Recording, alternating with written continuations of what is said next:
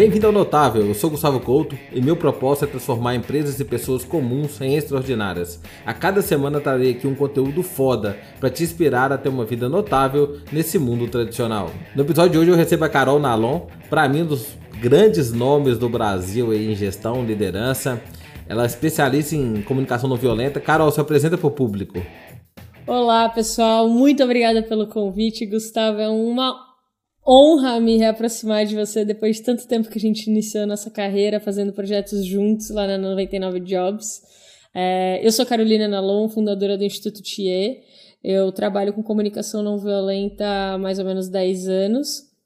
E eu comecei de uma maneira super despretensiosa, porque a comunicação não violenta tinha transformado a minha vida, assim. Eu tinha uma relação muito difícil com algumas pessoas da minha família e que eu achava que era Tô precisando assim. disso.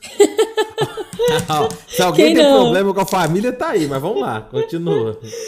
E, e, e, era um problema assim, ó. Era uma pessoa que eu amava muito, só que a gente sempre brigava, e aí eu achava que era, que era assim que ia ser. Tipo, meu, vai ser entre tapas e beijos, né? Não tem a música lá, é ódio a desejo, então é assim que tem que ser. E, e aí, quando eu conheci a comunicação não violenta e decidi praticar, eu falei, cara, essa pessoa vai ser meu, meu, meu, meu o foco da minha prática, né? E aí eu percebi que eu já tinha passado, então, é, 26 anos da minha vida sentindo empatia pela pessoa, mas nunca demonstrando e nem sendo autêntica com ela de verdade. Eu era sincericida, eu falava tudo o que eu pensava. Eu não falava como aquelas situações faziam me sentir. E aí, quando eu comecei a ter conversas, né, com a, essa ideia da não violência, e eu fui percebendo que eu, do grito ou da indiferença a gente foi passando a ter diálogos, falei, caraca, esse negócio é muito foda mesmo. E aí comecei a fazer mais cursos, estudar, aprofundar para começar a oferecer esses cursos para as pessoas. Só que nisso começaram a vir pessoas de empresas fazer os cursos. E aí a primeira empresa que eu atendi, isso foi uma baita sorte na minha carreira, foi a Natura. E, e aí, depois que eu atendi a Natura, bicho, agora a gente atende hoje o Instituto Thier, não sou somente eu, a gente tem mais duas facilitadoras, a Ju Caldeirão e a Ju Portas, um time todo né, que faz a parte de administrativo. E a gente atende, assim, as, uma das maiores empresas do país e, e, é muito doido, Gu, porque esses dias até chamei você para conversar para eu entender como eu posso ser mais proativa na, nas minhas vendas, né? Porque eu acho que é um tema que está tão em pauta e que as pessoas precisam tanto que a gente nunca fez um, uma reunião sequer de apresentação do nosso trabalho, tipo, né, e chega muito trabalho, sabe?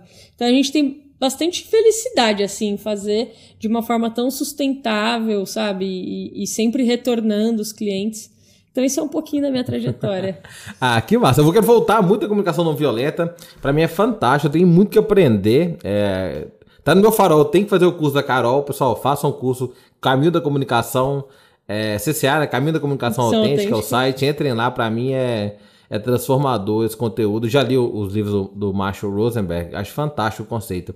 Mas assim, né, só voltando no início, mas assim, você fez, você fez a área agronomia, não foi? Fiz, é, eu fiz biologia na Exalc, que é uma escola biologia. tradicionalmente de agronomia. A, né? Agronomia, né? E, e, assim, se formou, eu não quero trabalhar com isso, né? Não foi meio isso. Eu sou engenheiro químico também, nunca quis trabalhar com isso. Então, na verdade, eu sou fascinada por biologia, assim, absolutamente fascinada. E eu acho que comunicação não violenta, na verdade, tem tudo a ver com biologia, mas eu vou explicar por quê. É, eu sei que no, no, último ano da faculdade eu fui parar meio que sem querer numa formação de coaching. Por quê? Porque eu já estava interessada em entender mais sobre o comportamento humano. A minha monografia na faculdade tinha lá um capítulo que era é, a busca pela felicidade e o que isso tem a ver com o meio ambiente. Então eu já estava estudando ali uns conceitos de psicologia positiva tal, e aí era uma época que estava iniciando esse, esse boom do coaching no Brasil, né? É, e eu fui parar sem querer numa formação, gostei médio da formação, para te falar bem a verdade, mas umas amigas minhas começaram a falar: ah, por que você não faz coaching comigo? Você não tem que treinar? Eu falei: ah, bora fazer então. E aí, início de ir fazendo coaching com uma amiga ou com outra, uma amiga me falou: olha, você, você devia conhecer a comunicação não violenta. Tem tudo a ver. E aí eu li o livro do Marshall E aí achei meio estranho de início, né? Porque falei, meu, quem que fala desse jeito, assim? Se um cara falasse desse jeito comigo, acho que eu ia achar esquisito. Só que eu fiquei com aquilo na cabeça, sabe? Pô. O que, que é uma comunicação violenta e não violenta, assim, de bate-pronto? Então, por exemplo, é, tem um, um, exemplo clássico ali no livro do Marshall que ele foi fazer um workshop na Cisjordânia e um cara sabia que ele era americano e os Estados Unidos estavam apoiando a guerra que estava acontecendo lá. Na hora que o Marshall chegou, o cara virou pro Marshall e falou: Seu assassino, matador de crianças. O, como é que o Marshall poderia ter respondido? Né? E que geral. Porque você pode falar, óbvio que a fala desse cara foi violenta, chamar o outro de assassino. Mas vamos analisar mais a fala do Marshall, como é que você responde à violência. Em geral, a gente se defende, a gente se justifica. Ele poderia falar assim: você sabe quem eu sou? Eu sou o Marshall Rosenberg, trabalho com mediação de conflitos há décadas, em vários países, em guerra. Né? Ele podia ter se justificado, podia ter falado: eu não tenho nada a ver com essa guerra, eu não apoio essa guerra. Não, o que, que ele fez? Ele pensou, cara, o que, que será que está acontecendo com esse cara? E ele perguntou pro cara: Você está dizendo isso porque você sabe que eu sou americano e você gostaria que o meu país estivesse é, usando os recursos de maneira diferente? e não apoiando a guerra? Ele, é claro que sim, você sabe como é que tá a situação do meu filho aqui? A gente não tem escola, a gente não tem. E o Marshall, ele vai o tempo todo mostrando pro cara, assim, então o que você gostaria que eu soubesse é que você, como qualquer pai, quer dar as melhores condições pro seu filho. E você gostaria que os americanos tivessem a ideia do impacto que as ações políticas estão tendo no seu país. E aí o cara é...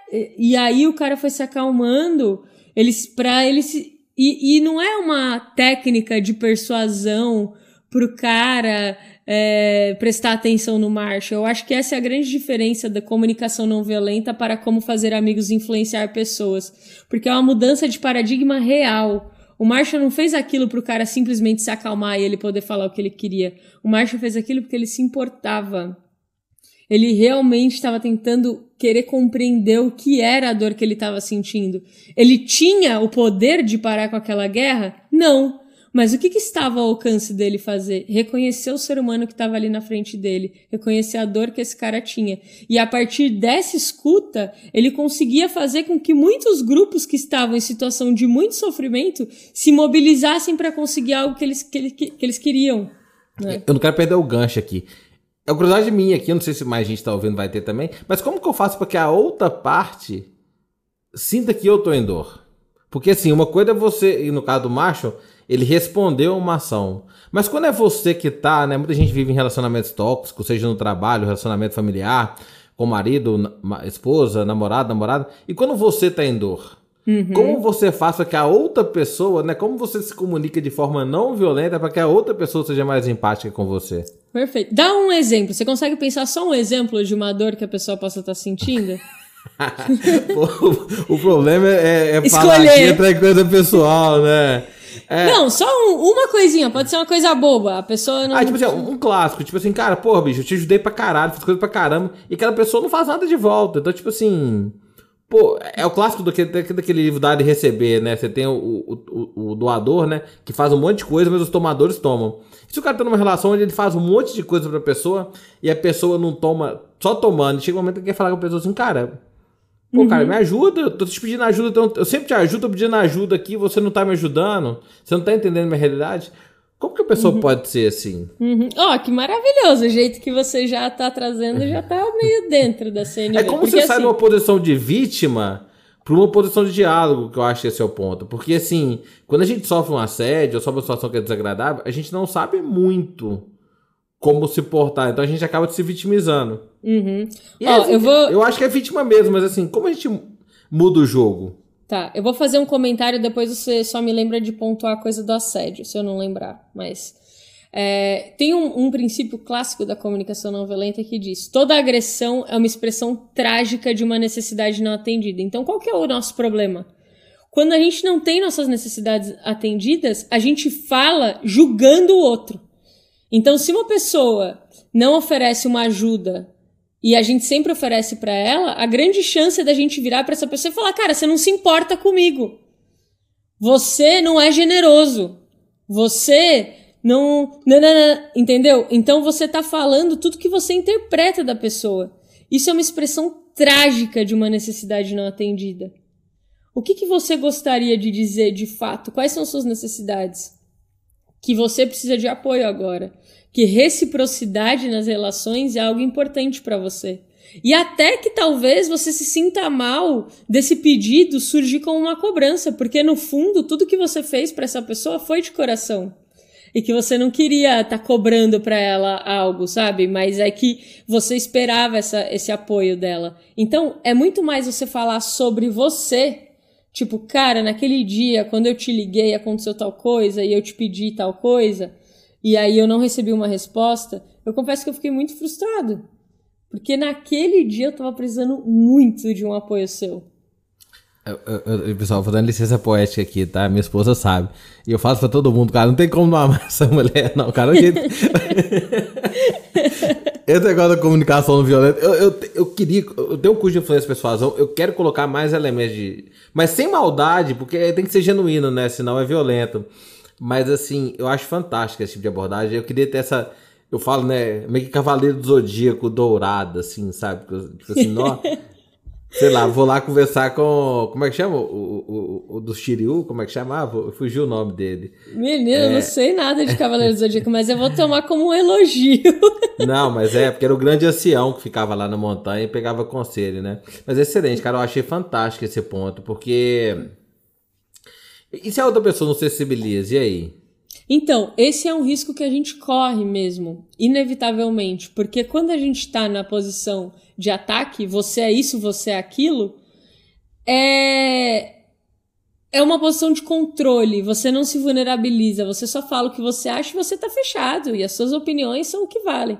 Quando você fala de você, não necessariamente a outra pessoa é obrigada a atender ou sequer reconhecer as suas necessidades.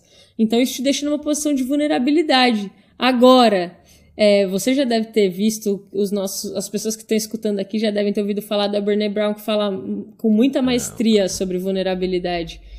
E não existe conexão humana real sem vulnerabilidade. Então é o risco que a gente corre de falar, de ser autêntico, de falar das nossas necessidades, correndo o risco delas não serem reconhecidas ou atendidas, mas esse ser a única via de ter uma, uma conexão genuína. Você pode mandar e as pessoas obedecerem a vida inteira.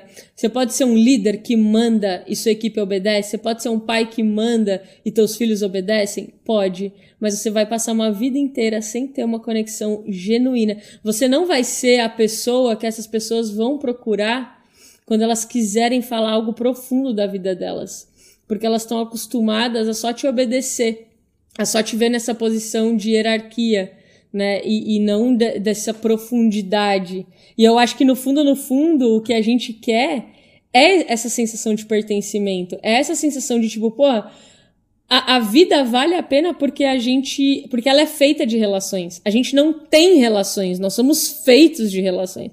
A gente só sabe que a gente existe porque a gente existe em relação a alguma coisa. Então, eu poderia dizer que.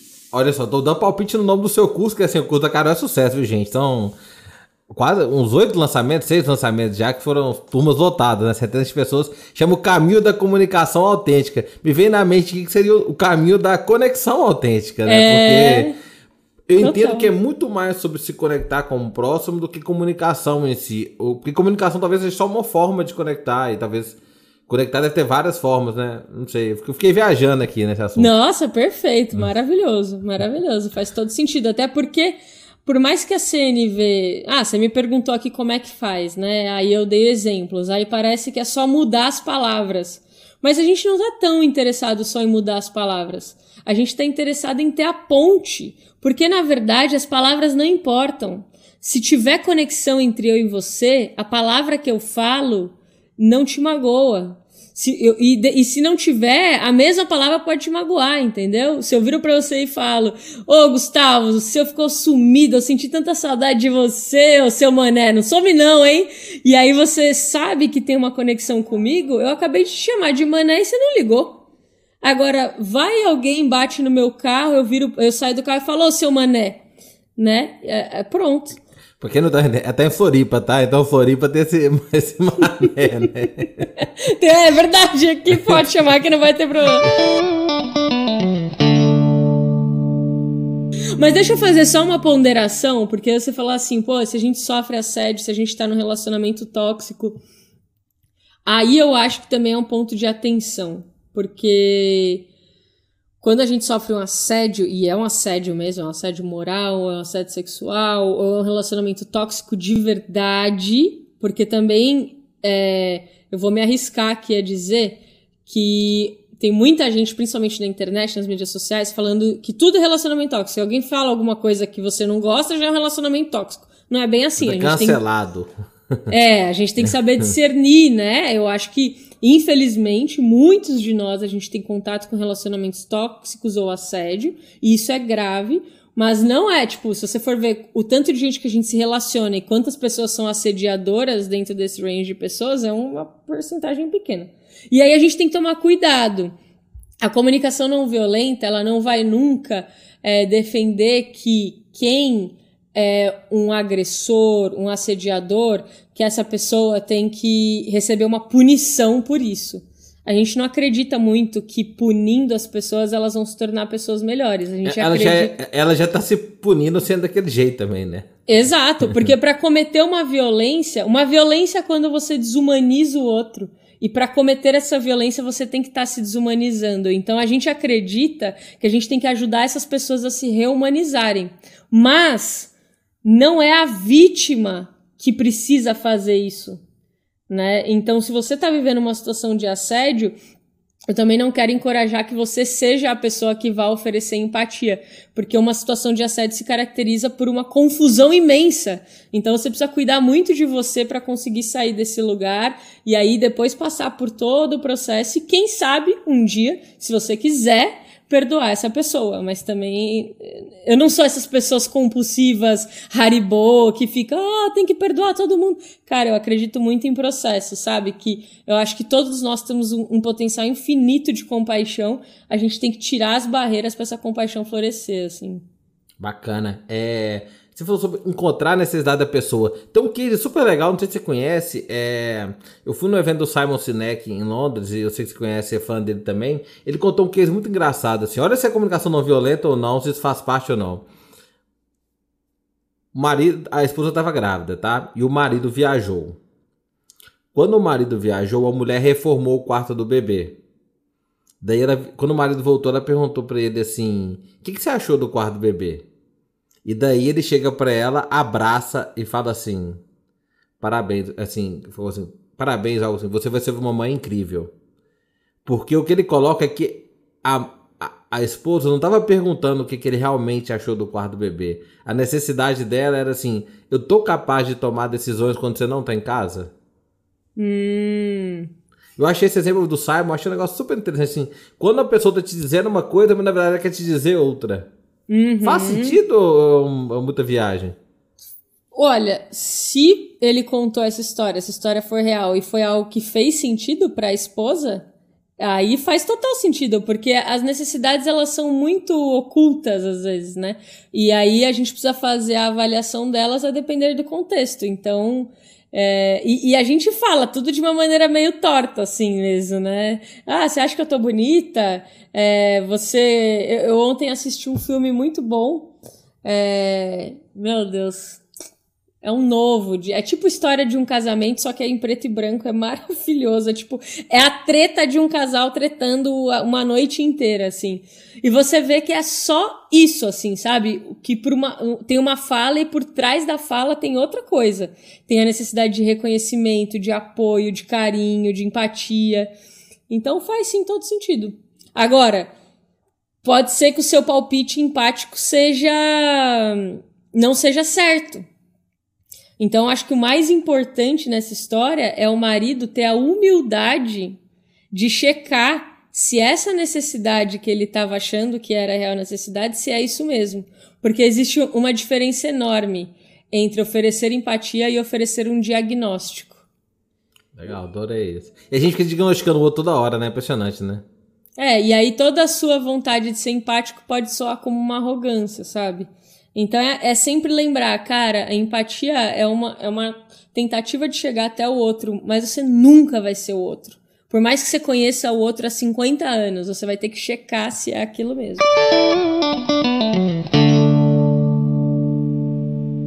Gente tá vivendo esse momento de pandemia, né? E assim, eu tenho, eu tenho um ditado que eu falo. Um ditado, uma frase minha que eu falo muito é assim: Ah, todo mundo fala que o pessoal tá trabalhando mais, que tá gostando de home office. Eu falo, não, o cara tá trabalhando mais que tá gostando de home office. Ele tá trabalhando mais que tá morrendo de medo de perder o emprego, né? Sim. É, eu acho que a gente tá vivendo um momento onde o chefe e as lideranças estão. As pessoas estão muito carentes de, dar, de receber feedback, de conversar com a equipe e estão fazendo de tudo para poder aparecer o tempo todo. Uhum. E você acha que a CNV pode ajudar não só as equipes, mas também as lideranças a resolver um pouco isso, ajudar um pouco isso, porque as pessoas realmente, assim, no ágil a gente tem um, um, um valor que é criar um ambiente de segurança psicológica para todas. Um ambiente onde as pessoas têm medo, não tem inovação. E eu acho que nesse ambiente de home office da pandemia, as pessoas estão com medo, sabe? Tô sentindo uhum. isso. Com certeza. Medo emprego, tem crise. Se eu não responder essa mensagem agora às 11 horas da noite, vai parecer que eu não sou comprometido o suficiente com o projeto, né? É, a gente tem feito muito isso. É, a gente dá alguns treinamentos de comunicação não violenta que é tipo, ah, a gente quer entender quais são os princípios de CNV, mas principalmente a gente oferece espaços de escuta, que é quais são as conversas que esses times precisam ter. E aí a gente entra como moderadora dessas conversas para que as pessoas se entendam a partir das necessidades e não então para criar esse ambiente seguro, né, para as conversas acontecerem. E todas as conversas vão para esse lugar de tipo, quais são os nossos acordos agora durante a pandemia. Já saiu coisa assim das pessoas falarem, tipo, eu atendi uma empresa que bombou em 2020. Eles, eles colocaram uma meta, era junho, eles já tinham atingido a meta, eles dobraram a meta, em setembro eles atingiram, a ação deles está bombando. E, e a galera, assim, louca, trabalhando que nem louca lá dentro. E aí um cara virar e falar assim, cara, eu não peço ajuda porque eu admiro tanto vocês, vocês são tão foda que eu acho que pedir ajuda vai fazer eu parecer um loser. Então eu prefiro ficar horas buscando como é que faz em vez de pedir ajuda. E aí a galera, puta merda, velho, sério, eu não acredito que isso tá acontecendo com a gente, sabe? Então eles terem lugar para falar isso, sabe? Tem, um, tem uma frase do CEO da Lego que é o seguinte: a gente não deve punir as pessoas pelo erro. Mas se a gente está com um ambiente que as pessoas não têm coragem de pedir ajuda e as outras pessoas não estão oferecendo ajuda, alguma coisa está errada. Acho isso fantástico, assim. Não é sobre o erro, é sobre não, pedir, não ter um ambiente de segurança para pedir ajuda ou para oferecer ajuda. Exato. E com a pandemia, essa coisa do home office, é, perdeu essa coisa de um horário do cafezinho, um horário do almoço, né? Porque trabalhar não é só sobre o objeto do trabalho, é sobre essas relações também né? E, e, e, essa segurança de se sentir conectado com alguém e de repente pedir ajuda, muitas vezes é construída nesses momentos. Então, outra coisa que está rolando muito é ajuda para fazer uns team buildings legais online, né? Para eles terem essa conexão que eles teriam é, no momento de café, assim.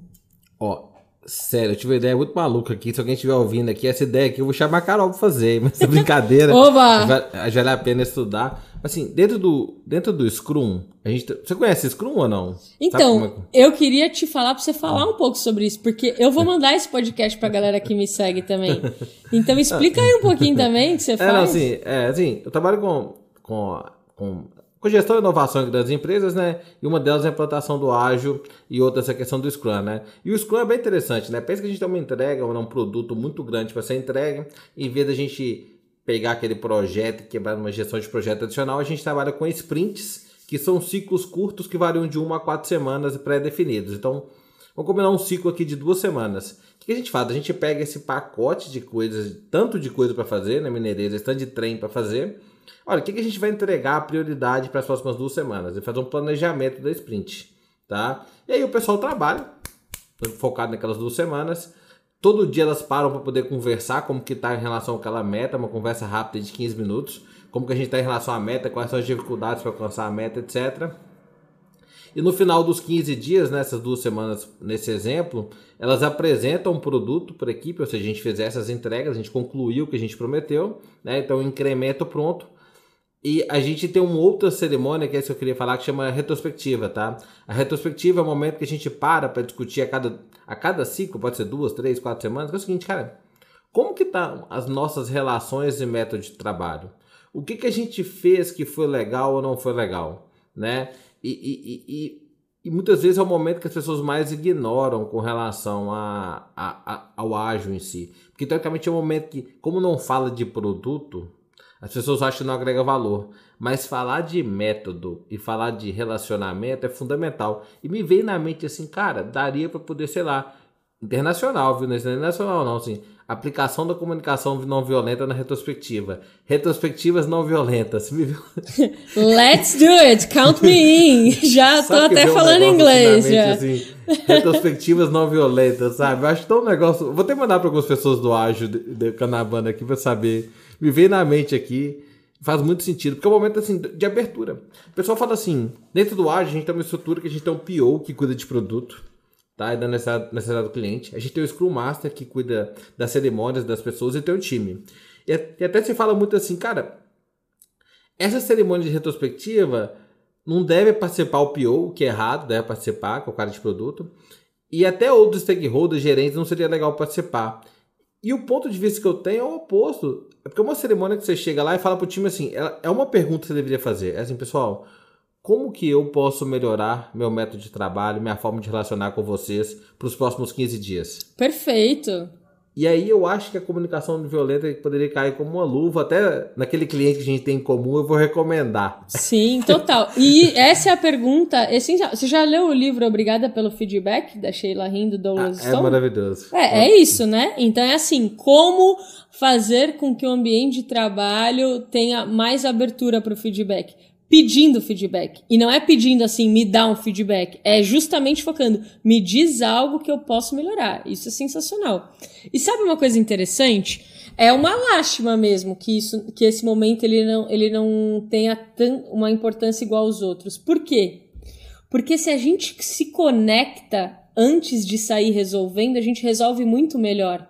Tem uma, uma história que o William Uri, que é um cara que criou o método de negociação de Harvard, ele fala que é: imagina que eu tenho uma laranja e tanto eu quanto você, Gustavo, a gente precisa dessa laranja, né? É, e é uma laranja exótica, não sei o que e tal. E aí eu falo, ah, Gustavo, mas eu quero muito, eu preciso muito dela, então tem que ficar comigo. Aí você fala, ah, Carol, mas eu também preciso muito dela, né? Então até aí eu também quero que fique comigo. E a gente tá com o mindset de falar assim, vamos fazer o mais ganha-ganha possível, então. Então, vamos fazer, como é que a gente resolve isso? Cara, então metade da laranja é minha, metade para você, beleza? É o mais justo, beleza. Aí eu saio daqui, uma amiga vira para mim e fala: Mas, Carol, por que você precisava tanto daquela laranja? Aí eu falo: Cara, é porque eu tô com um problema no sistema digestivo e aí eu tenho que tomar um suco da polpa dessa laranja, muito louco tal, que isso daí melhora. E aí um, um, um amigo seu te pergunta, ô oh, Gustavo, por que, que você precisava tanto? Aí você fala, meu, é que eu tô com problema respiratório e aí eu tenho que fazer um xarope da casca dessa laranja que é sensacional. Aí você fala, olha só, a gente ainda. Porque a gente só estava olhando para o que precisa ser resolvido, o problema, que era, que era a laranja, a gente não olhou do porquê que o Gustavo tá batendo nessa tecla e por que, que eu tô botando nessa tecla. Você podia ter ficado com toda a casca ou com toda a polpa. Então, quando a gente se conecta, a gente segue resolvendo sem os ressentimentozinhos, porque são esses ressentimentos que vão criando esse ambiente inseguro e muitas vezes até tóxico. É, a gente usou. Eu dei, um, eu dei um workshop na véspera do carnaval, um pouquinho antes da pandemia, e tinha um gerentão na sala, né? Eu tava apresentando que essa cerimônia era mais importante, porque é nela que o time mudava de patamar e que depois impactava na mudança de patamar da entrega. E ele adorou. E ele virou para mim e falou: Gustavo, pôs a mão no meu ombro assim, ficou uns 5 minutos com a mão no ombro, não podia pegar nas pessoas, né? Porque não era pandemia ainda. É, ele falou assim: Gustavo, adorei esse negócio de retrospectiva, cara me dá dica de técnica, de, de metodologia, de ferramenta para aplicar nas retrospectivas dos meus times. Aí eu virei para ele e falei assim: qual foi a última retrospectiva que você participou? Aí o gerentão ficou mudo. Aí eu falei com ele: olha, eu tenho certeza, para não é constrangeiro, né? Eu tenho certeza que seus times têm essa retrospectiva, nas próximas duas semanas, que é sprint de duas semanas, então vão ter. Liga para o pessoal do seu time e pede para participar. E vai lá de coração para garantir que seu time vai ter o melhor momento da vida deles com você lá. De crescimento, de evolução. Você não precisa de ferramenta, não precisa de técnica. Você precisa gerar conexão, você precisa pôr seu coração uhum. no seu trabalho. Depois Total. você evolui nas ferramentas, cara. Eu vou lá de graça e te ajudo. Mas faz de coração. Porque as pessoas muitas vezes querem uma receita de bolo, né? Que é um negócio pronto. Mas elas não querem mudar a essência delas, né? Eu acho que isso impacta muito. Nossa, muito. falou tudo. Falou tudo. É isso. Primeiro tem que vir isso, depois tem que vir a técnica. É isso. É uma vontade de estar lá, presente, atento, né? E, e aí, vamos falar então. Imagina que a gente está escutando, alguém está escutando aqui, que quer se conectar com o time, ele tem essa intenção genuína. Aí o que, que ele pode fazer no momento de uma retrospectiva? Além da pergunta, né? É, me fala como é que eu posso melhorar. Então, vou fazer sem CNV e depois com CNV. Faz de conta que eu te perguntei, então como é que você acha que eu posso melhorar? E aí você vai me dar uma resposta agora falando como é que eu posso melhorar. Fala aí, alguma coisa. Pode ser uma coisa. É, pode inventar. Ah, pô, Carol, se tu, eu sinto que você tá trabalhando aí, você não tá, não tá trazendo feedback pra gente. Eu não sei o que tá acontecendo. Você tá trabalhando de home office, eu vejo seu produto pronto, você fala pouco no dia a dia, na dele então eu tô sentindo que você tá muito ausente, eu tô sentindo você distante. Hum, entendi. É, não, isso, isso pode ser mesmo que esteja acontecendo. Eu acho que assim também tem um projeto XYZ que está ocorrendo, né? É, a gente pode ver uma maneira de melhorar isso, mas de fato a gente pode melhorar. É, só que assim, vocês precisam saber que eu tenho muitos outros projetos que eu tenho que gerenciar, não vou poder estar o tempo todo focado aqui em vocês. Então é assim, ok, vamos resolver isso que eu nem nomeei o que é. E aí agora, mas ó, é, eu também não vou poder ficar o tempo todo, porque pode ser o caso também, né? Ele não vai conseguir ficar também fazendo microgerenciamentos, dependendo como for o caso. Agora com CNV, você pode falar de novo? com CNV? Pô, Carol, eu tô sentindo muita falta da sua presença no dia a dia da rotina da equipe. Porque você acaba ficando um pouco distante. E como a gente tem pouco retorno feedback, a equipe toda sente falta. Você é uma pessoa que somava e soma muito pro nosso trabalho. E a sua presença com contribuições diárias, maior envolvimento no dia a dia, tenho certeza que vai enriquecer o projeto. Hum, sim. Usei bem ou não? Cê... Oh, maravilhoso. Vocês se sentiriam mais seguros, então, sabendo que eu dei uma olhada e que a maneira, o que vocês estão decidindo é, vocês podem seguir, de repente, se eu tiver algum input para colocar, isso seria enriquecedor, né? É, para vocês, isso teria que ser feito com qual frequência? Porque eu tenho muito interesse que vocês sintam essa segurança é, com as decisões que vocês estão tomando e até agradeço você reconhecer que o input que eu trago pode enriquecer. Eu só fico um pouco preocupada de de repente prometer algo para vocês que em virtude de todos os outros projetos que eu estou tendo que acompanhar, eu não consegui dar essa atenção. Então, com que frequência você acha que a gente poderia ter essas reuniões de feedback para que você se sinta atendido e eu também não me sinta sobrecarregado? É, é, legal que a metodologia já prevê isso, né? Que é a revisão e as dailies, né? Então, o que a gente pede para as pessoas é um envolvimento de 15 minutos diários, assim. Envolve 15 minutos por ah, dia. Ah, legal, perfeito. É, aí faltou eu saber mais de ágil para saber que era assim. Mas, tipo, dá pra perceber é. a diferença de uma Sim. coisa você se defender e nem reconhecer o que a pessoa trouxe. Reconheça a necessidade dela, porque uma coisa é você escutar, outra coisa é você demonstrar que você escutou. O outro só vai se sentir seguro de, de se sentir escutado se você falar para ele que você entendeu. Né? É. Eu vejo interessante porque assim, eu gosto tanto de CNV que eu começo a ver CNV em tudo, né? Eu tenho, tenho uma galera, a gente faz parte dos projetos, trabalhar às vezes com Customer Experience, na né? experiência do cliente. E assim, o que, que é a experiência do cliente? Né? É você desenhar todos os pontos de contato do cliente e ver onde estão as quebras para você melhorar a eficiência do cliente, alcançar seu sucesso, seu resultado. Mas assim, como a gente, as pessoas, o que eu, tô, vejo, eu vejo nas empresas é assim, nós vamos desenhar a experiência do cliente, mas nem chamo o cliente para conversar, ou chamo um ou dois. E falta essa questão da empatia, da conexão genuína, de entender o sofrimento e a dor do cliente ao longo da jornada. Então eu vejo que a CNV poderia ajudar muito também os times de CX a melhorar as experiências de produto de cliente, sabe? Acho que faz todo sentido. Uhum, eu acho também. Inclusive, esses dias eu tava dando workshop pra galera que trabalha com CS e CX. O Carol, sabe o que eu acho muito bizarro? Acontece comigo, tá? Acontece com um monte de gente que eu conheço, de casais que não tem coragem de ter uma conversa olho no olho e tem conversa por WhatsApp. É muito bizarro, porque assim, isso virou muito alto. O WhatsApp acabou tirando das pessoas essa. Talvez a pessoa. Tem gente que fez com medo de falar o que, o que, o que não teria coragem de falar ao vivo. Então a pessoa fica um pouco mais agressiva. E já tem gente que tem dificuldade em se abrir e usa a ferramenta. E é engraçado, assim, eu tenho amigos que relatam, pô. Comigo também acontece, pô, eu tô, eu tô na sala, a mulher no quarto e você tá tendo uma discussão ou você falando por WhatsApp, porque você não tem coragem de ir lá levantar e olhar no olho e sentir. É, como que você acha que a comunicação não violenta pode ajudar nisso? Por isso que eu falo que não é só, só, como, não é só sobre a fala, né? É sobre uma, uma conexão. Você tá vendo isso acontecer também? E o que, que você acha dos relacionamentos que estão indo por esse caminho? que interessante. Isso é um pouco novidade para mim. Porque eu tô há um ano presa com minha esposa em casa e a gente definitivamente não usa o WhatsApp para ter as conversas. Mas eu super acredito que isso possa estar tá acontecendo, porque é difícil, né? Conversar ao vivo. Então eu até compreendo quando a pessoa prefere levar algo pro WhatsApp. Você tem tempo, né? Do que você vai, você vai responder.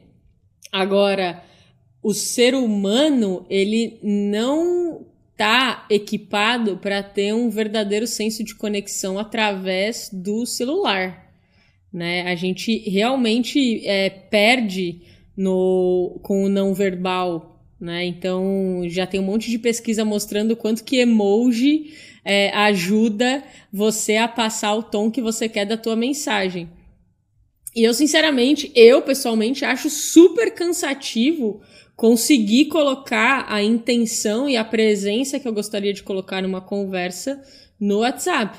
Então eu acho que o lance é o seguinte, né? Em, em vez de ser uma juíza do que os casais estão ou não fazendo, é tá funcionando para vocês? Quando é por WhatsApp te ajuda? Você acha que pelo WhatsApp você tá conseguindo falar mais do que o que você falaria? Você consegue é, ter um maior domínio das suas emoções e não fazer o show do lobo, que é o que na CNV a gente fala quando a gente começa a disparar os nossos julgamentos por WhatsApp, então tudo bem, eu, eu acho super difícil, assim. É, muito embora o WhatsApp ajude, porque a pessoa pode mandar uma mensagem, você lê, você fala, filha da mãe, não acredito que tá falando isso, como é que tem coragem? Aí depois você pega e responde é, sendo autêntico, né? Então você faz o show do lobo, a pessoa não vê e depois você responde. Essa para mim é a única vantagem do WhatsApp.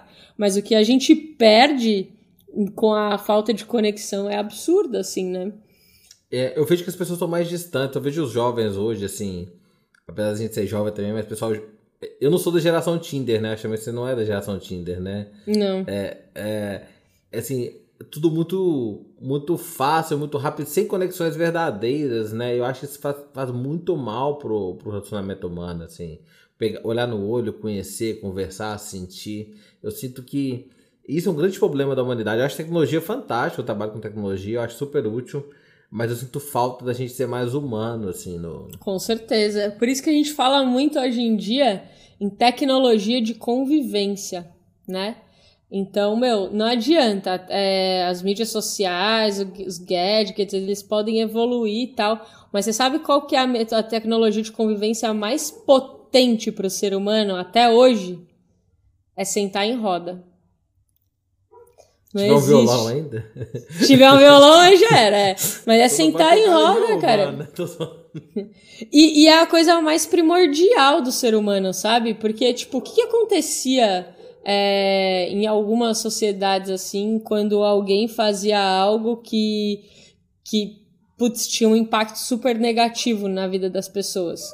Cara, a galera colocava essa pessoa na roda essa pessoa ia escutar de todo mundo, até de quem não era diretamente envolvido naquele, naquele, naquela agressão, qual foi o impacto que aquilo teve em cada um.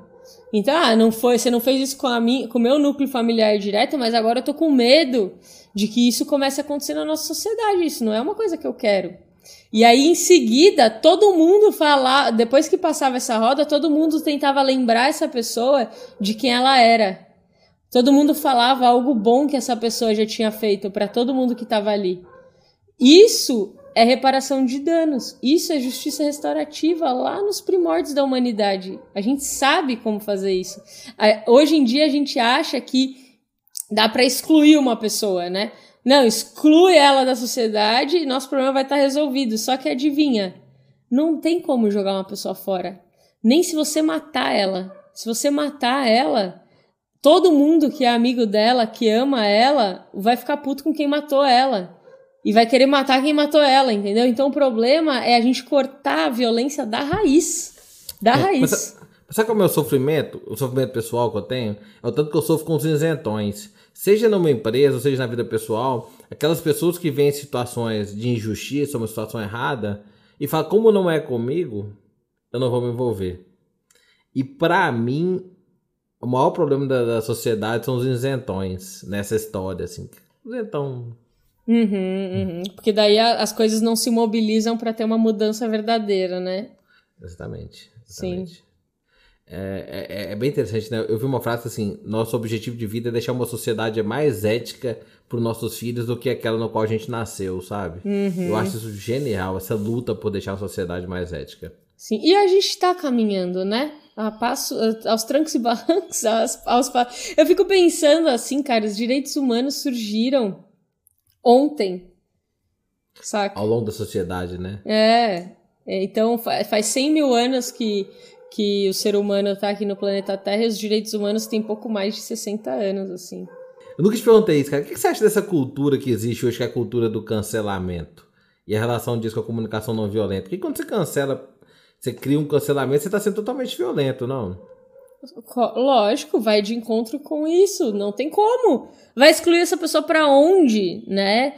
E a cultura do cancelamento, eu consigo entender que por trás dessa vontade de cancelar alguém, existe uma vontade muito grande de fazer justiça. De que essa pessoa pense no que é o certo, de que ela pague pelas consequências de algo é, ruim que ela fez. Mas, no fundo, no fundo, não tem como você cancelar a pessoa, entendeu? O que, o que, que vai acontecer? A gente gostaria que essa pessoa mudasse de comportamento, né? E, e não vai ser cancelando ela que a gente vai estimular essa mudança. Provavelmente cancelando ela, a gente só vai fazer essa pessoa ficar com mais raiva, essa pessoa se defender mais e essa pessoa tentar criar um time pro lado dela para tentar cancelar quem cancelou. Foi exatamente isso que aconteceu comigo já, tá? Realmente cancelar não funciona. É, eu, eu, gosto muito do, do, Você conhece estoicismo, filosofia? Sim, ó, eu tenho amor fati aqui ah, tatuado pô, no braço. Ah, verdade. Eu conheci essa expressão com você, eu acho, lá em São Paulo. Sim. Você me contou, lá na 99. Explica o pessoal o que é amor fati, então. Acho que é bem isso. Amor fati significa amor ao destino. É você querer o que acontece, não querer que aconteça. Né? Então é você estar tá aberto para todas as possibilidades que a vida pode te apresentar e continuar seguindo com elas, né? Não apesar delas, mas com, com elas. Legal. Então é um lembrete. Eu, eu sou super controladora, por isso que eu tatuei isso no meu braço, porque eu quero controlar tudo que vai acontecer. É, então é, na verdade, um, um antídoto aqui para mim mesma. Não é que eu sou isso e ó, tatuei, sabe? É um conceito estoico que o GTD de produtividade roubou, né? Que é um pouco isso, né? Você tem dois tipos de, de tarefa de ação, né? Aquelas que você controla e aquelas que você não controla. Se você está controlando a situação, por que você vai sofrer? E se você não tem controle também, por que você vai sofrer? Porque não vai controlar, né? Exato. E, e o estoicismo tem uma também muito interessante, né? Que assim, cara, eu não tenho que sofrer pelo outro, né? É uma frase assim, se a gente domina nossos inimigos internos, não tem inimigo externo que vai nos atacar, né? Acho que é bem, bem forte. Resgatando aqui do amor fati, né? Eu tenho a questão do, do amor fati, aquela história, bicho. Você tá lá na merda, cara. Bicho, seja feliz com a merda e vou vender bosta em lata e vou ser feliz com aquilo, né? Acho que é bem isso, assim, porque nesses momentos de crise eu acho que o amor fati funciona muito, assim. Caramba, a crise Você não vai resolver a crise mundial, você não vai resolver a pandemia, você não tem a cura da vacina, você não tem a vacina chegando para você ainda em sociedade em larga escala. Cara, aceita o fato que tá em pandemia e faça o melhor com esse fato da pandemia, o que for, né? Acho que esse é um grande aprendizado uhum. estoico do amor fati. E aceita que sofrimento existe, né? É, e, e não é porque você vai aceitar que sofrimento existe que você vai ser conivente ou, ou passivo na vida.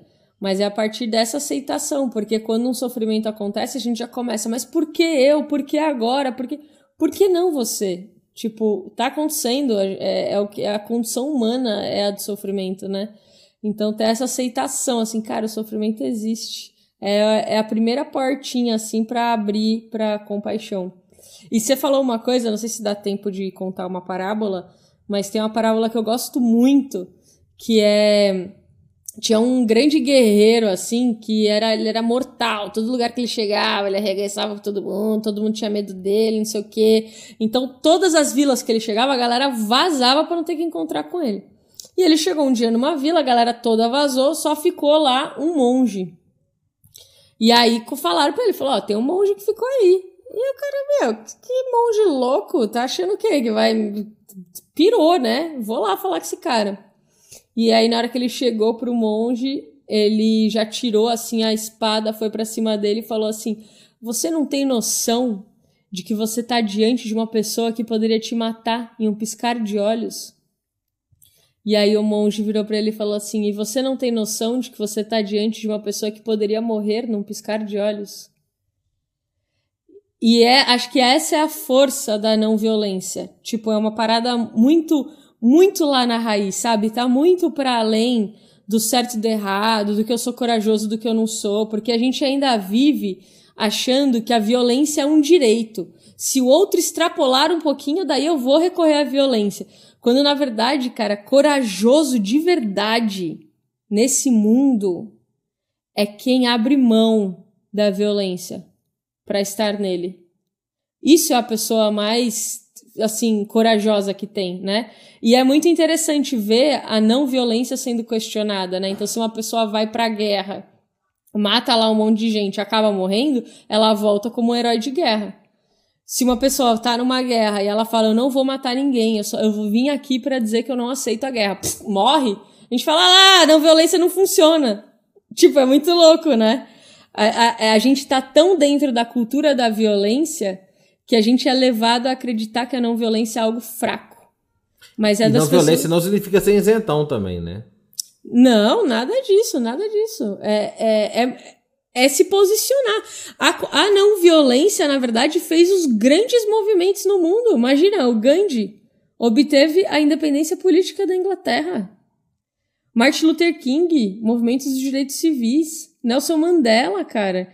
É tipo, não é ser isentão, é tipo assim, olha, a gente vai ocupar esse lugar, esse lugar é nosso também. A gente só não vai recorrer à violência para ter esse lugar, mas chega dessa dessa ideologia que é contra a gente, sabe?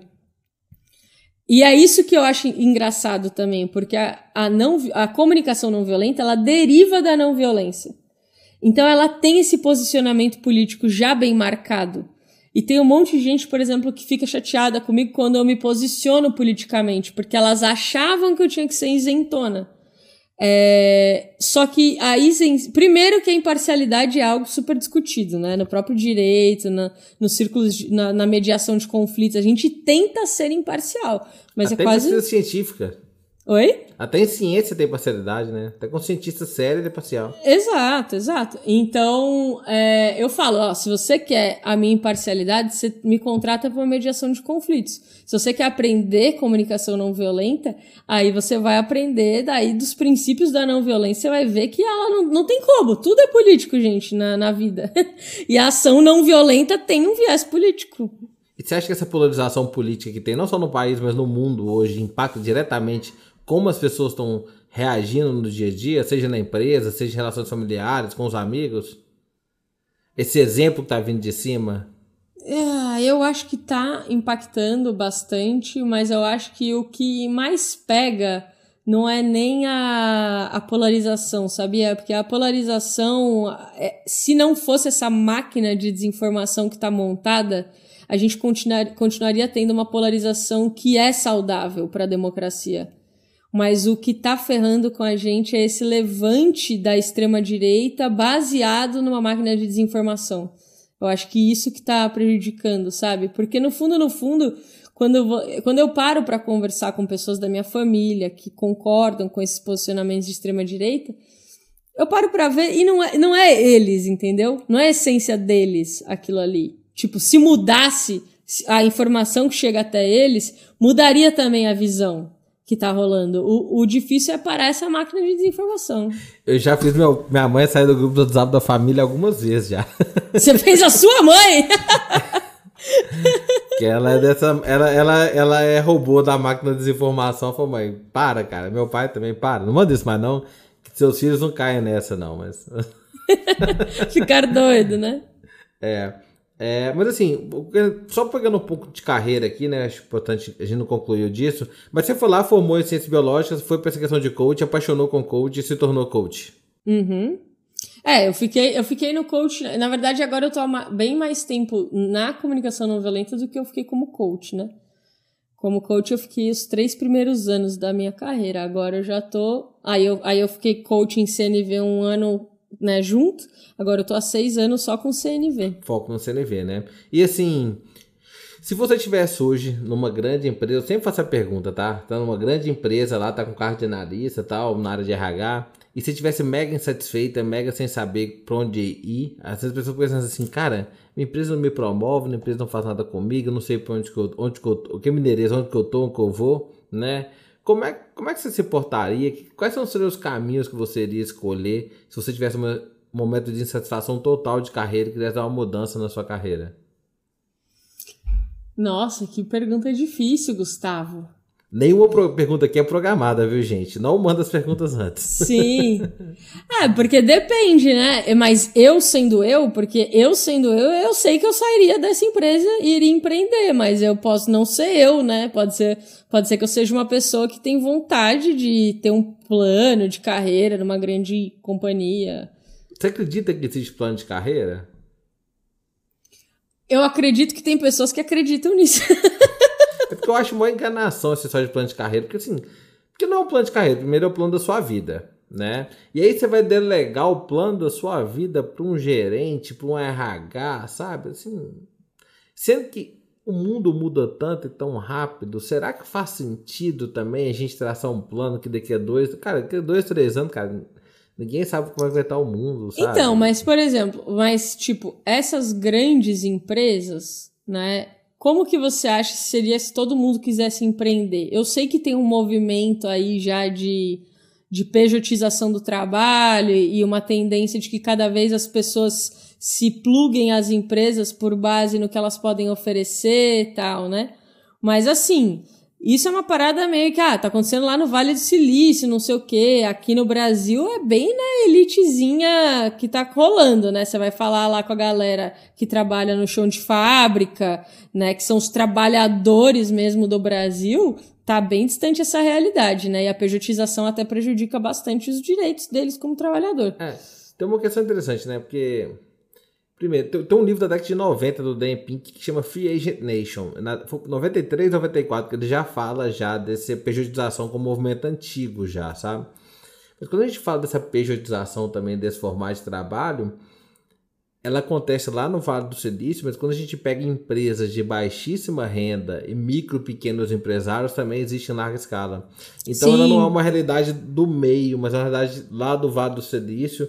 Mas igual eu fiz trabalho em comunidade carente, é muito comum, porque não tem como contratar, né? A empresa não tem. Não, tem. não, não total. Mas aí eu fico pensando, você acha que essas grandes organizações, então pensando, o Brasil, acho que 70% dos postos de trabalho são de pequenas empresas, né?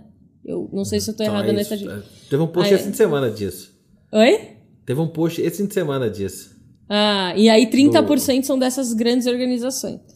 É, se todo mundo decide empreender, sabe? Eu acho que eu acho que sempre vai ter meio que esses 30% aí que querem trampar nessas grandes organizações, porque tem coisas que você também só pode realizar estando nessas grandes organizações, que você, como um empresário pequenininho, dificilmente vai conseguir crescer como essas mega É, é tem, um, tem um tema, a gente até trabalhou isso em outro podcast. É, quem não assistiu, assista com a Adriana Dalben da Uber. É bem interessante, Dalben, né? É Adriana Dalben da Uber. É, existe um, um, conceito que é o seguinte: você trabalhar com projetos de curto prazo para aumentar a sua empregabilidade, né? Então eu entro, por exemplo, eu não tenho interesse em trabalhar numa grande empresa hoje. Eu gosto de empreender, mas talvez um convite, sei lá, para uma empresa XYZ que é foda para poder trabalhar num projeto especial de um ano e meio de curto prazo, eu toparia. Porque faz sentido para mim. Então eu entraria numa missão especial. Acabou essa missão especial, eu pularia. Mas, novamente, eu estou trazendo a visão de um Vale do Silício, né? Quando a gente pega do chão de fábrica, isso é bem difícil. E tem muita gente também que não quer, porque as pessoas, no, no, geral, o ser humano gosta da estabilidade, né? Gosta da segurança, gosta de saber que vai ter o salário no final do mês, gosta de saber daquele benefício.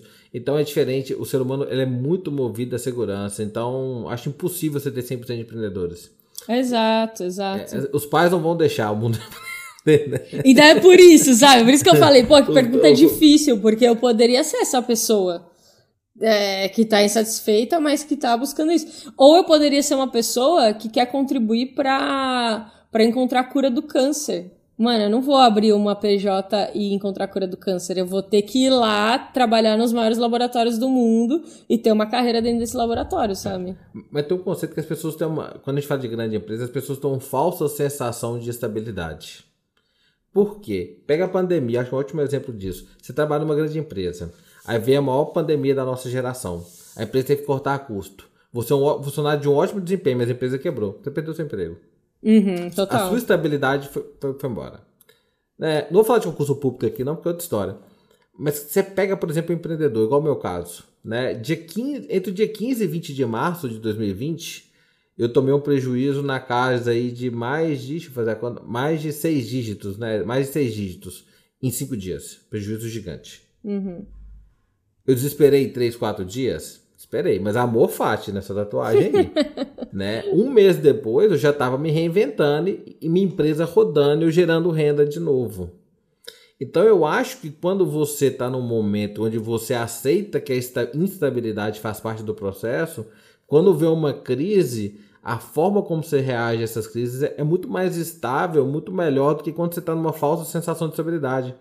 Porque, imagina, você tá numa grande empresa e vê a pandemia, cara, que você se reloca? Todas as empresas demitidas, você vai arrumar outro emprego? Uhum. Não, com certeza. Te, é, achar que qualquer coisa na vida pode ser estável, que qualquer coisa seja uma, te dá uma certeza, né? Por isso que até que o coaching está sendo tão é, massacrado hoje em dia, né? E com uma certa razão, embora tenham sim profissionais muito bons de coaching, mas virou em geral essa coisa do marketing digital distribuindo certezas. Ó, essa é a fórmula, se você fizer isso, tua vida vai ser boa. E aí você sabe que, meu, um monte de gente se frustrando. Então eu acho que ter essa abertura para incerteza é fundamental, mas que também não é garantia de sucesso. Porque, de certa forma, tanto eu quanto você, a gente se reinventou na pandemia, mas o nosso negócio não tem um custo alto.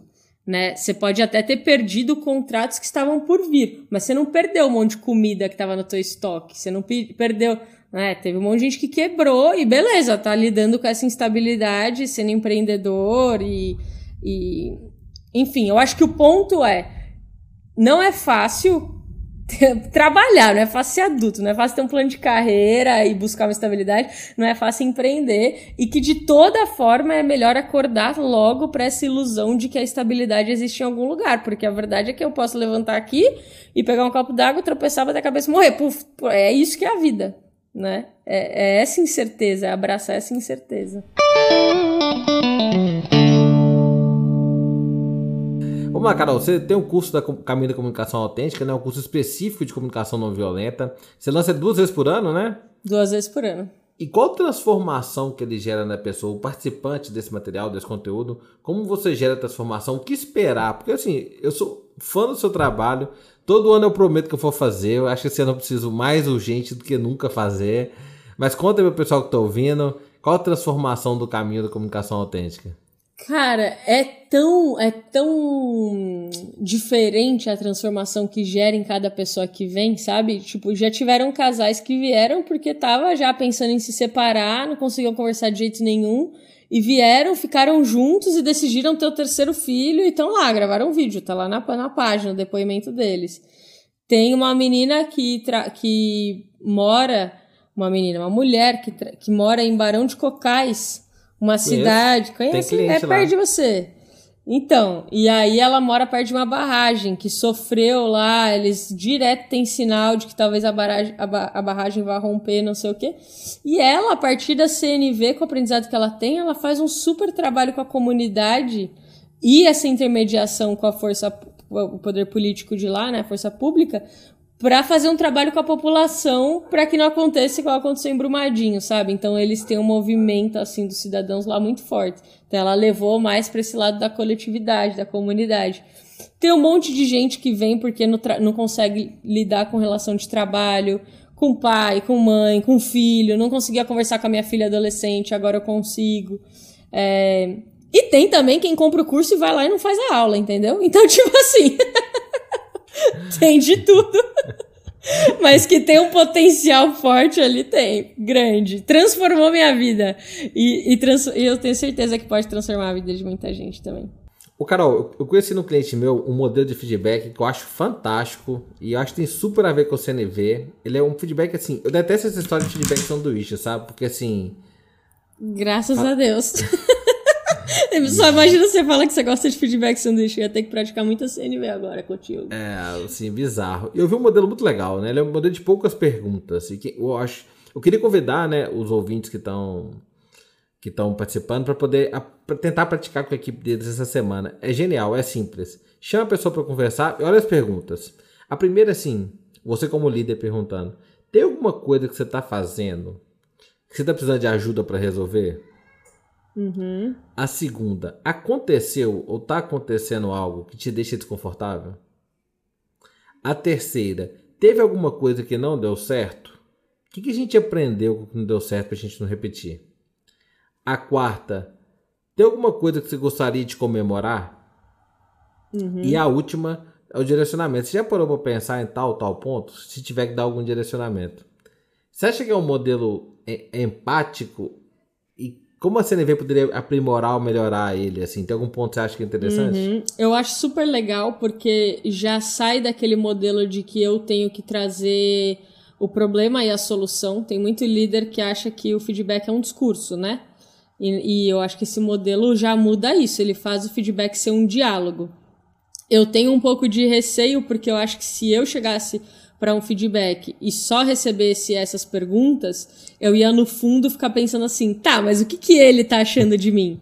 né? Eu, a primeira coisa que eu ia querer também é saber qual é, a, qual é a visão da pessoa, porque a maneira como ela me enxerga também é importante para mim. É, então, eu acho que eu colocaria, não sei se tem que refletir se no início ou no final algumas pontuações que eu, como líder, gostaria de trazer para feedback. Talvez no final, porque a quarta pergunta já é para esse direcionamento eu posso trazer um pouco da minha visão como líder do que eu enxergo, né?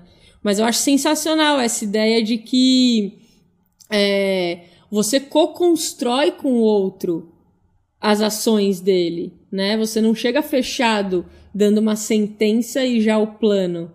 É, e, e, e, isso, inclusive, tira um peso das costas de quem está dando feedback. Né? Então, achei bem legal, bem interessante. Gostei das perguntas. E para as empresas que investem em comunicação não violenta, não só para as equipes, mas para os gerentes, qual a transformação que gera numa empresa, né, quando a gente investe forte, né? Que é um tema tão intangível, né? Soft skills é uma coisa bem intangível, mas qual transformação você tem gerado? Você trabalha no Natura, Bradesco, outros grandes players. Qual transformação você tem gerado nessas grandes empresas? Ó, oh, eu vou contar uma coisa que uma pessoa me escreveu uma vez, que é uma coisinha pequena, mas imagina isso em todos os treinamentos que a gente faz, com 30, 40, 100 pessoas e todo mundo saindo para trabalhar, conseguindo é, ter essa, esse controle das emoções no ambiente de trabalho, né? Então, a pessoa virou para mim e falou assim: o mais incrível é que essa mudança de mind mindset me ajudou na empresa e na vida. Aconteceu uma coisa comigo. Uma pessoa falhou a passar uma lista e foi massacrada em reunião por outras pessoas porque a atividade não tinha sido executada e gerou parada de linha. chegou ao meu ouvido que essa mesma pessoa falou que eu é que deveria ter feito o levantamento e jogou a responsabilidade para mim. Então, tipo, coisas típicas do ambiente de trabalho, não é mesmo? É, deu um erro, a culpa não é minha, a culpa é de fulano.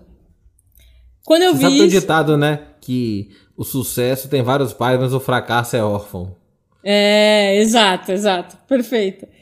Quando eu vi isso, eu fiquei nervoso. Eu já quis ir na pessoa com os dois pés no peito para tirar a história limpo. Mas eu respirei fundo, me acalmei antes de conversar. Na conversa, eu tentei compreender o que ela estava passando e o que realmente tinha acontecido ouvindo a história dela. E ela desabafou diversas coisas, inclusive o que eu queria falar com ela. E ela me pediu desculpas e eu fiquei satisfeito em saber por ela o que tinha acontecido. Consegui entender a reação dela porque ela foi massacrada sendo que queria ajudar. Entendi o ponto dela e conseguimos nos ajudar, voltando a ter um ambiente agradável e seguir dando o nosso melhor. Então, de verdade, assim, dentro do que a gente está fazendo hoje e do que as organizações me dão espaço para fazer, porque eu ainda não tenho essa pompa toda deles me contratarem num grande projeto que vai mudar a cultura da empresa. Um dia eu chego lá. Mas dentro desses workshops de comunicação não violenta que eles me pedem, eu acho que a gente ajuda as pessoas a não escalarem o conflito e a terem coragem de ter conversas transparentes para não ficar aquele clima de picuinha e ressentimento. Olha só, meu, ele podia simplesmente ter achado que essa pessoa foi uma escrota que queria passar a perna dele e passar as próximas reuniões dando afinetada nela. Ele respirou, foi lá, demonstrou empatia, tentando entender o lado dela, entendeu, pôde falar e seguiu. Então, meu, é conseguir seguir sem gerar esse ressentimento. E isso é o que desarma o mecanismo culpa, raiva e vergonha, que é o que intoxica o ambiente de trabalho. Então, eu cometi um erro, eu me sinto envergonhada. Quando eu me sinto envergonhada, eu quero culpar o outro. Quando eu culpo o outro, o outro fica com raiva. E aí vai. Sabe? Excelente. Então ajuda, ajuda a resolver os problemas ali sem escalar os problemas. Né? Adorei esse conceito. Adorei esse conceito. É. CNV é uma coisas que eu acho fantástica, assim. Eu falo que eu não posso ensinar porque eu não domino a CNV. Então, não posso Vem, vem fazer meu curso, Gu. A gente é, começa mas... a fazer umas coisas juntas. Eu tenho é muito que aprender contigo também, porque eu tenho a sensação de que o ágil, ele. Tipo, a CNV poderia estar dentro do ágil, né? Então, que é uma coisa maior, assim, uma estrutura de gestão de como fazer as coisas. É. Está muito relacionado a criar um ambiente de segurança psicológica, está muito relacionado a criar um ambiente de transparência. De... É muito difícil, né? Eu aprendi uma coisa bem interessante dentro do ágil que o oposto da burocracia é transparência. Ah, muitas pessoas acham que um ambiente sem burocracia, né, que o oposto de burocracia é o caos total. Mas não, um ambiente transparente, um ambiente transparente que é o oposto da burocracia. Por que, que existe burocracia? Porque ninguém tem coragem de ter uma conversa significativa, de assumir responsabilidade.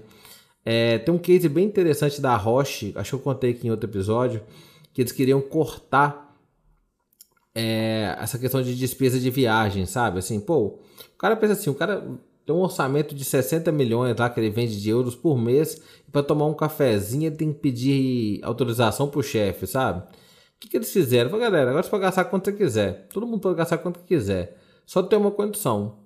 Tudo aquilo ali que você gastar, vá para uma planilha né, aberta da empresa onde todo mundo vai ter acesso. Então vai estar lá. Se Carol quiser almoçar um dia 300 reais no almoço, cara, Beleza, ela, ela é adulta e madura, e todo mundo vai ver. Se a Carol estiver extrapolando isso várias vezes, vamos tentar entender qual é o que aconteceu. Mas é interessante que na Rocha criou-se um ambiente que as pessoas passaram a gastar menos e se sentiram mais seguras pela transparência. É porque assim, eu acho que a CNV pode ajudar muito a criar esse ambiente de transparência, sabe? Porque muitas vezes a gente tem regras em empresas, burocracias que são idiotas. E elas são idiotas e elas não podem ser questionadas e a equipe não sabe questionar a liderança ou a área dona do processo, por que, que aquela regra não, faz, regra não faz sentido? Eu acho que a CNV poderia ajudar muito nisso, sabe? Te ajudar assim, olha, cara, essa regra que você está colocando, ela impacta meu processo por causa disso e disso e disso. Se você me ajudasse aqui, não sei, não sei se você me ajudasse, é violento, né? É bem delicado isso. Mas não, seria um ponto assim. Não é violento, é. Pedir é, mas seria, é, mas seria um ponto assim. Cara, eu tô vendo esse processo e, o seu processo está atrapalhando o meu. Como que a gente pode ajudar a resolver? Eu acho que o CNV poderia ajudar muito nisso, que é um, é um grande problema do ágil, sabe? Uhum. Além das retrospectivas. E é um lance assim, em vez de só o seu processo atrapalhando o meu, é eu tô pensando aqui, o seu processo precisa ser desse jeito porque atende essa essa necessidade sua, né? Só que aí o que acontece é que do meu lado tem esse processo que atenderia a essa necessidade. Em algum ponto eles entram em conflito. Então eu tô aqui pensando se não tem uma maneira da gente criar uma terceira via que a sua necessidade continuasse sendo atendida e a minha também, por um outro processo. Bom, Carol, essa é a grande pergunta aqui do podcast. O podcast chama Notável. E eu queria te perguntar o que é uma pessoa notável para você? O que é ser notável? É uma pessoa bondosa. De verdade, assim. Uma pessoa que tenha uma, uma bondade e uma generosidade na bondade. Porque eu acho que como a gente vive tão nessa ideologia da violência, tudo, tudo fala que a gente tem que competir, que a gente tem que ganhar tudo, que a gente tem que. E não é só competir e ganhar, que a gente tem que ser melhor do que os outros. Né? Então o outro é sempre alguém que não tem nada a ver comigo. Então, para mim, uma pessoa notável, quem se destaca mesmo, é quem consegue sair dessa loucura, dessa ilusão, assim. E, e consegue ser bondosa com os outros de verdade. Bacana. Carol, eu queria agradecer muito muito, muito sua disponibilidade. Quando eu pensei nessa ideia do podcast, eu falei, cara, Carol Nalon tava na lista das pessoas que eu mais admiro do Brasil. Gostaria de dizer aqui que te considero notável. Até tem um momento do podcast, quem vê o vídeo vai ver que até o meu olho emocionou na hora. Falei assim, cara, ó, gente, quando eu, se eu tiver muito desesperado de ajuda, uma pessoa que eu, que eu mando mensagem é ela. Seguem lá nas redes sociais, tá? É Carolina Nalon, Instituto Thier, na verdade, você tá passando tudo pro Thier, né? Você tá esperando. Sim, sim. É Instituto e... Thier Underline no, no underline. Instagram. É. E Caminho da Comunicação Autêntica, fantástico. Eu amo esse tema. Para mim, a comunicação não violenta tem que ser disseminada não só em grandes empresas, mas na escola. Assim, eu quero ensinar a Estelinha, os gêmeos, a comunicação não violenta. Ai, Gratidão que... pela sua disponibilidade. Muito obrigada, eu te admiro demais. Esses dias eu gravei um vídeo falando de você. Eu acho que você é um dos consultores mais conceituados do Brasil também. Fico feliz de ver sua presença no, no online. Eu acho que a gente precisa cada vez mais de pessoas que têm experiências reais fazendo cursos, compartilhando com as pessoas, né? E não só a pessoa que faz curso, que vende curso, que ensina a fazer curso, que vende curso e ensina outra a fazer curso. Não, é quem tá ali mesmo, na real, né? Fazendo, gerando transformação. Então, estou muito feliz. E obrigada pelo espaço no podcast, eu poder conversar com o seu público também. É, e tudo de bom para você, para tua família e tudo pra mais. Pra vocês também, brigadão. Então, pessoal, esse foi o, mais um episódio do podcast Notável. Né? Não esqueçam aqui de curtir a nossa página né? e de pô, comenta, compartilhe com os amigos. Eu acho que o caminho da comunicação autêntica é o caminho. Obrigadão, até o próximo.